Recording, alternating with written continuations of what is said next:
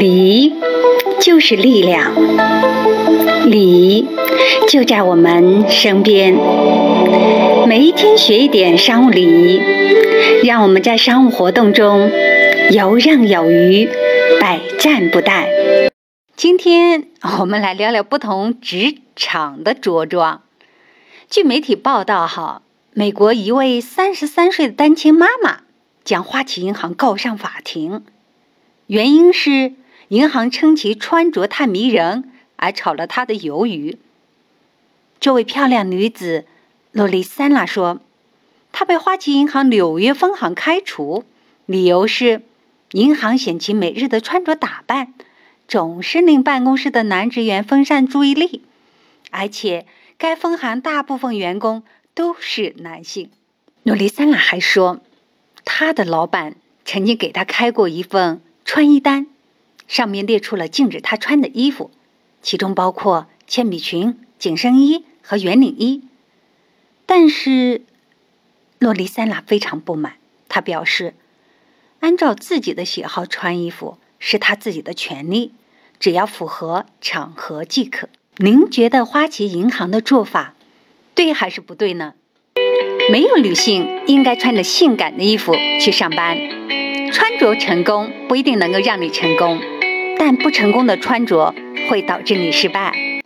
那你可能要说，老师，银行对服装要求是有要求的，但我们的企业也不是银行，就是一般企业，对穿衣也没有明文规定，穿着比较随意。所以我觉得吧，还是要看行业和企业的。那怎么来界定不同行业、不同企业的着装要求合理还是不合理呢？首先。我们需要来了解一下职场的分类，其次再说明不同职场的着装定位，您再做判断。没有女性应该穿着性感的衣服去上班，穿着成功不一定能够让你成功，但不成功的穿着会导致您失败。我们说啊，职场是天生具有社会属性和经济属性的特征的组织。所以，按照其属性，基本上分成四大类职场。第一类呢，就是严肃职场。哪些属于严肃职场呢？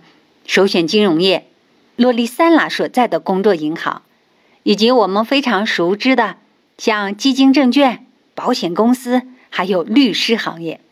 您回想一下，您看到的银行或保险公司或者律师。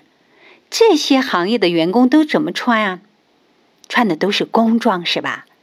男性基本上都是清一色的藏蓝色或灰色的西装，女性穿的也是藏蓝色或灰色的套裙套裤。这时候你可能要问了，老师，为什么严肃职场一定要这么穿呢？因为职场具有一定的社会属性和经济属性。严肃职场对外传达的形象目标是严谨、正统、理性。在这类职场，特别是女性，要模糊女性员工感性的一面，更多的是凸显其理性的一面。突出女人性感的服装是削弱信任度和职业化的第一杀手。在我培训过的企业中呢，更多的是一般职场。哪些属于一般职场呢？您看，一般的企事业单位、央企、国企、私企、民企、外企都属于一般职场。这类职场因为没有明文规定，所以问题最多也最复杂。一般央企和国企呢，对服装是有要求的，有的呢甚至也会像严肃职场一样，帮员工配置了工服。而民企、外企吧，就百花齐放，穿什么的都有。刚刚给一个国有企业做培训，培训的现场学员穿的也是工服。现场的学员呢，七零后、八零后、年轻的九零后都有。关键的问题是，工服里面穿的什么都有。九零后基本上都是穿一个圆领衫、花花的毛衣、白色的球鞋，啊，披肩发。八零后、七零后相对好一些，但基本上符合要求的不多。极大的降低了企业的职业化程度，不能有效的传达企业的对外形象。那么这类职场到底应该怎么穿呢？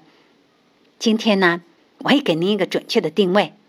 其实，一般职场的形象目标是知性、简洁、大方，呈现商务感，不要求像严肃职场那么严谨，但又不能穿得过于随意和休闲。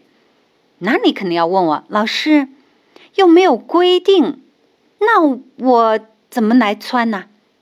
今天呢，我同样给您列出一张穿衣清单规范，方便您参考对照。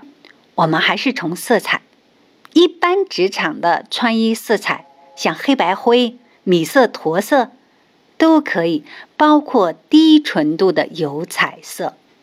款式合体的外套套裤也可以分开穿，合体的两件套背心裙外搭一件外套都可以。淡季无袖、吊带和紧身衣。质地呢，要求精致挺阔上品，图案无或简洁图案，只要是规则类的，像千鸟格啊，这个小圆点的图案也是可以，衬衣也是可以穿的。突出女人性感的服装是削弱信任度和职业化的第一杀手。穿着不当和不懂穿衣的女性很难上升到管理层。第三类职场，时尚职场。诺丽三娜在着装上犯的最严重的错误，就是穿错了职场。生在严肃职场，却按时尚职场的形象来穿着。